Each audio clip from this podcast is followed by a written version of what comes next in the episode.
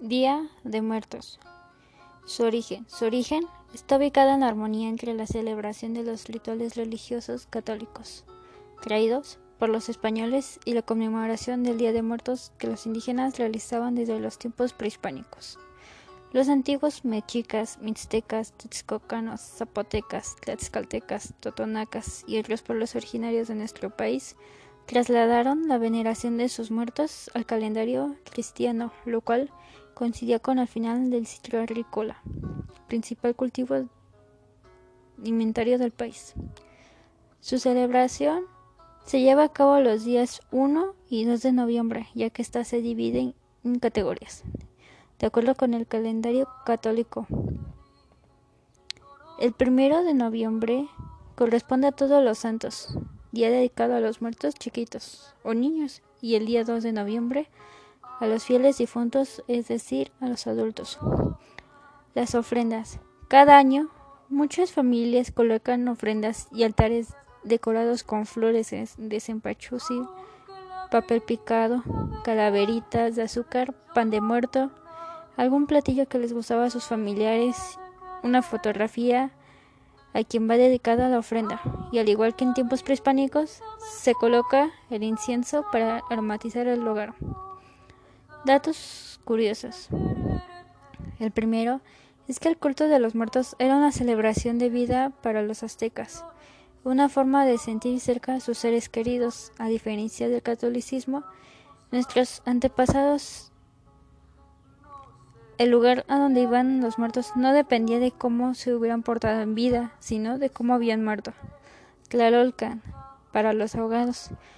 Omeyacan, para los que morían en combate o mujeres en el parto.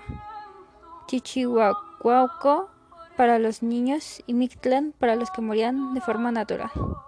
2. El ritual realizado en el Día de Muertos fue catalogado en 2008 por la por la UNESCO como Patrimonio Cultural Inmaterial de la Humanidad. ¿Qué es? La festividad que se convirtió en el Día de Muertos conmemora el noveno mes del calendario solar mexica que se celebraba todo el mes. El noveno mes, llamado Tlatzochimaco, estaba dedicado a, a Huitzilopochtli. Las familias hacían vigilia solemne, cocinaban en recuerdo a los muertos y al día siguiente colocaban la comida sobre las tumbas. 4. En la tradición mexicana se, rezaba antes de la entrega de la fruta o el pan de muerto. En ese momento se compartían los elementos de la ofrenda. Y en estas fechas es que los niños se disfracen a pedir dulces. 5.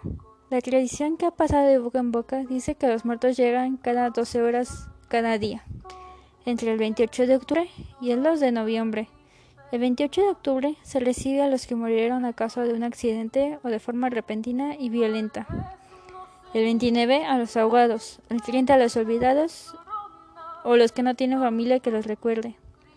El 31 a los que están en el limbo y los niños que nunca nacieron.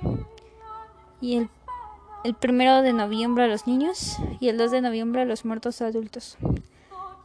6. El festejo de los muertos cambió con la conquista española y se comenzó a celebrar el primero y 2 de noviembre porque en esos días se acostumbraba a realizar misas, votos, donativos y oraciones para los fieles difuntos. Aunque cambió, es una tradición que comenzó con los pueblos prehispánicos cuando conservaban los cráneos como trofeos y los mostraban los rituales como símbolo de la muerte y el renacimiento. 7. Reírse de la muerte es parte de la tradición mexicana. Las calaveritas literarias son muy típicas en el Día de Muertos. ¿Pero qué son? Las calaveritas literarias son versos y rimas que se burlan de la muerte, ya que estas fueron creadas después del virreinato por escritores que hacían una crítica social. Una calaverita es calaverita de azúcar, azúcar y canela. No me vayas a a llevar aunque no vaya a la escuela, dedicada a los nuestros a nosotros los compañeros. Y eso fue todo. Muchas gracias por su atención.